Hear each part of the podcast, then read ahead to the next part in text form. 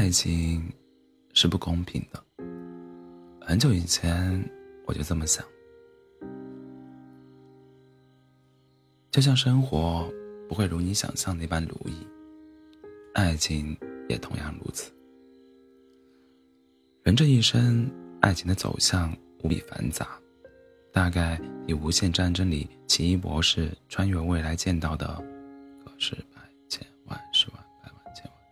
一千四百一千四百万零五百零六次中可能性还多一点。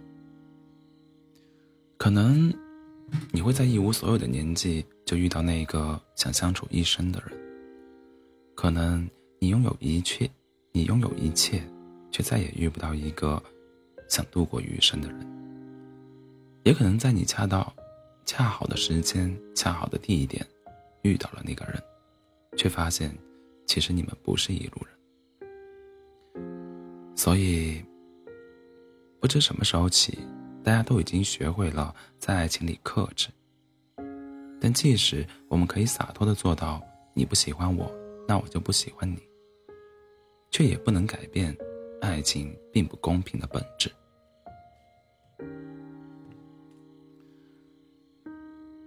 傻子才相信爱情有公平。爱情里，关于付出，两个个体之间永远达不成一个量化的标准。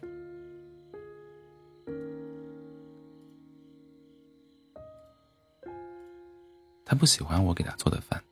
不喜欢我素面朝天，更不喜欢我精打细算，但他爱我，是不是很难理解？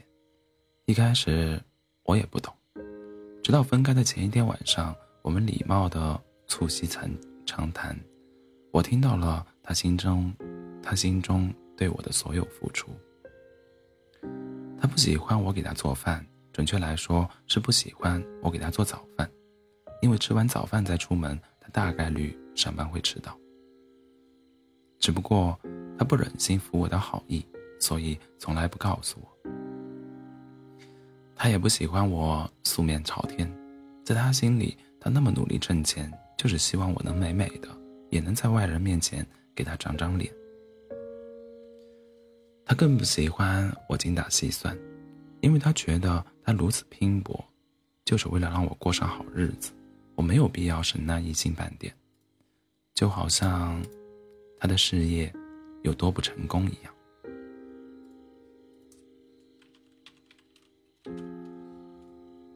我应该感动吗？他为什么觉得有点恶心？他不喜欢我做早饭，害他迟到，那为什么不干脆自己不干脆自己起床做？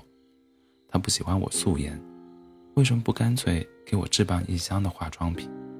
他不喜欢我精打细算，那很好，直接跟我说啊，不就是花钱吗？谁不会呢？他什么都不说，还自以为在无限付出。我承认他是很努力赚钱，也确实在为我们的未来付出。但就像他感知不到我对他的好一样。在我这里，他也仅仅是强调他为我花了很多钱，然后把这件事摆在我面前，试图强调他在感情里的奉献。幸亏我们分开了，感情里没有办法绝对公平，这是我早知道的事情。但如果在你的感情观里，赚钱，赚钱少的那个注定要输，那我就输好了。我成全你的三观，也谢谢你成全我的自由。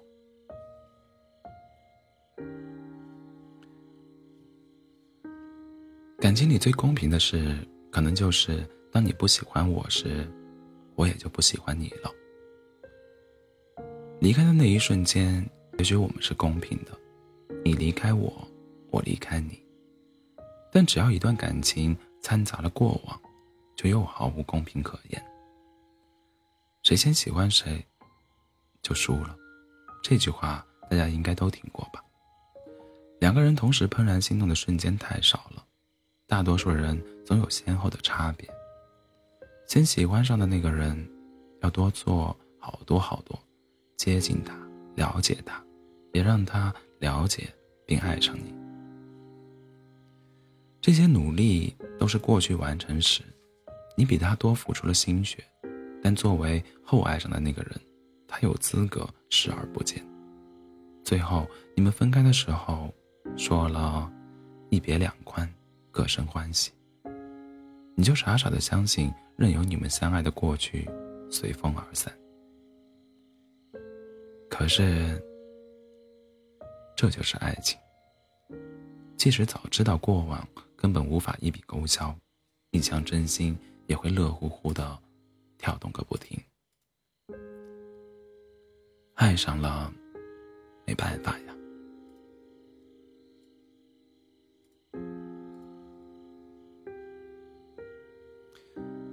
我不需要你为我改变，有时也是一种自私吧。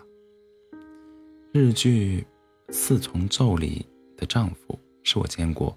最善于忍受的丈夫，他默默忍受着妻子的所有问题，从不肯开口多说一句。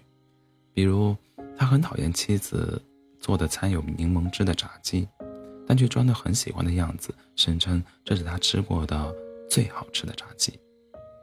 忍到最后忍不下去了，他就离家出走。我们常常说，对一个人最高的爱，就是你不需要为他。就是你不需要他为你改变，只需他维持原有的样子就好。但这何其自私啊！你问过他了吗？知道他愿不愿意为你改吗？如果没有，你凭什么擅自决定接下来感情的走向，营造出一副你无限牺牲的伟大样子？《怦然心动》里，布莱斯明明不喜欢朱莉的鸡蛋。但每次都佯装开心的收下，事后偷偷扔掉，直到某天朱莉失望的发现了这一切，他才说出嫌弃朱莉养鸡院子、嫌弃朱莉养鸡院子很脏的实话。说出实话后，他又说：“我不该批评你的院子。”但朱莉回给他的只有一句话：“那样，也许更好。”不觉得很映射映射现实吗？从什么时候起，我们擅自定义了所有关于爱情的一切，拿忍耐做挡箭牌，用成熟去替对方做决定？一段感情里，要不要改变？怎样才是好的？怎么可以交给一个人决定？怎么可以交给一个人决定？哪怕你真的真的为我好，也依然太不公平了吧？最后，我想说，爱情从来不是公平的，但还是会有人前赴后继。这场游戏里，其实公平与否并不重要，重要的是游戏体验。如果有一天双向奔赴的两个人都找不到彼此，那么这场游戏就没有继续的必必要了。